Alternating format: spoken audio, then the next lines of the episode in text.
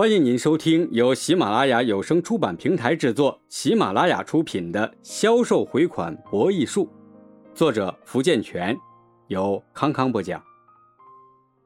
第六章，改变思路，一样的款，不一样的收。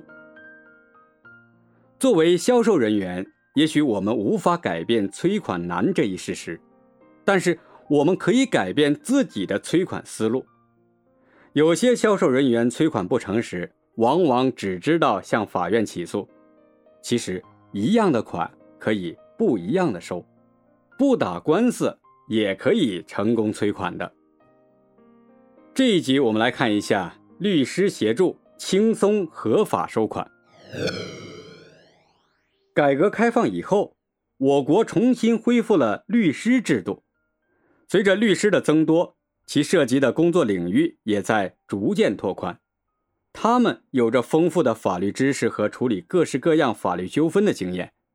很多大型企业都有自己的法律顾问，律师除了为企业的经营提供法律咨询外，还会为企业的收款出谋划策，有时还会亲自去收款。在用诉讼和非诉讼手段协助当事人收款的过程中，律师发挥着重要的作用。律师以其法律知识，知道应该怎样着手去调查，从哪些方面调查，从而提高了其工作效率，并能确保调查资料的准确有效。而仅靠收款人自己去调查，很多时候都会毫无头绪，不知该从哪里着手。有的人费了九牛二虎之力得来的材料，却没有说服力，毫无用途，从而白白浪费了时间和精力。以下是律师在收款中成功的发挥作用的一个例证。二零零五年，某食品加工厂与某食品研究所达成专利使用协议，协议规定，研究所将自己的面粉发酵法专利技术转让给食品加工厂，使用期限为五年。在这五年中，食品加工厂应每年向研究所支付专利实施许可费十万元。三十万元和二十万元，并规定每年的十月一日支付费用。二零零五年，研究所按协议规定，按期将专利技术转让给食品加工厂，并派专员前往食品加工厂帮助培训工人。可食品加工厂却未守承诺，在支付了第一年的十万元以后，二零零六年第二期的费用却一直没有支付。到了二零零七年，食品加工厂也没有将第二期的费用支付，更不用说第三期的了。研究所多次派人前去催要，食品加工厂总是借口说因产品尚未打开销路，经营状况不好，无多余的资金来支付专利实施许可费。但他许诺到二零零八年五月一日，连同第二期和第三期的费用一起支付。研究所看到对方实在无钱支付，也就只好继续等待。可是就在研究所坐等五月一日到来的时候，食品加工厂却偷偷的将此专利技术高价转让给另外几家食品加工厂，并帮他们培训工人。等到研究所再次派人来催款时，食品加工厂的领导说：“你们还好意思来催款？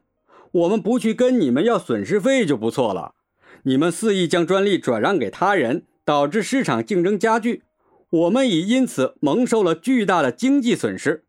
说什么也不付给研究所专利实施许可费。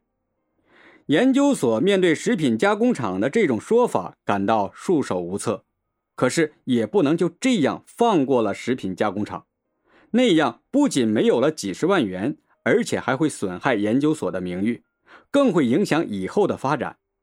这时，研究所的一个研究员提议，他有一个大学同学李刚，现在是律师，而且专攻知识产权法，或许对这件事会有所帮助。研究所马上和李刚取得了联系，李刚答应为研究所帮忙。李刚深入细致地了解了研究所和食品加工厂之间的这一情况，并弄清楚是食品加工厂恶意转让专利以逃避债务。李刚当即决定以研究所的名义对食品加工厂提起诉讼。在法庭上，李刚、力陈食品加工厂为逃避债务，不但私自将研究所的专利转让给他人，而且还反咬一口。他要求食品加工厂支付专利实施许可费，并赔偿研究所的经济损失。法院经过审理，最终判定食品加工厂必须无条件偿还研究所后两年的专利实施许可费五十万元。并赔偿因其肆意将此专利转让给他人使用而给研究所带来的损失五十万元，共计一百万元，务必于判决生效后的半个月内交付给研究所。李刚的出现使研究所的债务债权出现了转机。他作为调查员，首先了解到这一纠纷的原因，然后作为指导员指导这一纠纷应当如何具体解决。最后以代理人的身份使纠纷得以成功解决。如果把收款形容为一场战争的话，那么律师就是这场战争的核心人物。他们集多重身份为一体，为成功收款发挥着重要的作用。有了律师，就意味着有了更多的法律保障，更能为合法收款、成功收款保驾护航。律师协助的具体操作方法主要有以下几个方面：第一，清理账目，摸清债权债务底数，分析承债原因。律师接受当事人的委托，担任其常年法律顾问或者负责某项收款工作，通过查账摸清当事人债权债务的基本情况。当事人向律师提供的债权债务数额。与依法应收的债权债务数额往往是不相同的。例如，在当事人提供的数额中，多数仅包括拖欠款额，并没有计算直接损失数额、违约金、利息损失等。查账和摸清债权债务的底数是一项复杂的工作，这项工作仅靠律师一人还无法完成，常常需要当事人的财会人员积极配合，才能取得较好的效果。形成债务的原因很多，律师只有在清理账目的基础上，才能分析出承债的原因，才能找出收款的突破口。第二，函件催讨，律师以律师函的形式向有关单位陈述债权债务关系和法律依据，这可促使许多欠款人主动履行义务。函电催讨还具有一个重要的作用。对于将要超过诉讼时效的债务纠纷，以律师和收款人的名义发出的函电就成为阻碍诉讼时效的法律事实。该债务纠纷的诉讼时效将从函电发出时重新计算，这可以有效地防止收款人丧失胜诉权。第三，签订清欠协议书，由律师代替收款人与欠款人签订清欠协议书。可以使欠款人增强还债意识。在原合同中权利义务关系不明确或口头合同出现纠纷的情况下，签订清欠协议书的做法更为可取。这样，一方面明确了双方的权利义务关系，另一方面为今后进行诉讼提供了证据。签订清欠协议书，弥补了收款人在购销活动中的失误。将可能成为死账的债权变成了活账，使收款人避免了重大的经济损失。第四，进行债权转移。对那些涉及多方面的链条式债务，由律师把多方当事人聚集在一起，进行协商调解，通过债权转移的方法，一次性了结多方债务。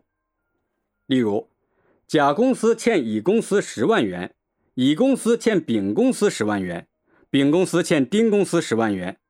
对于这种链条式债务，就可以协商由甲公司还丁公司十万元，即乙公司将债权转移给丙公司，丙公司再将此债权转移给丁公司，从而一次性的解决了这个涉及多方的债务。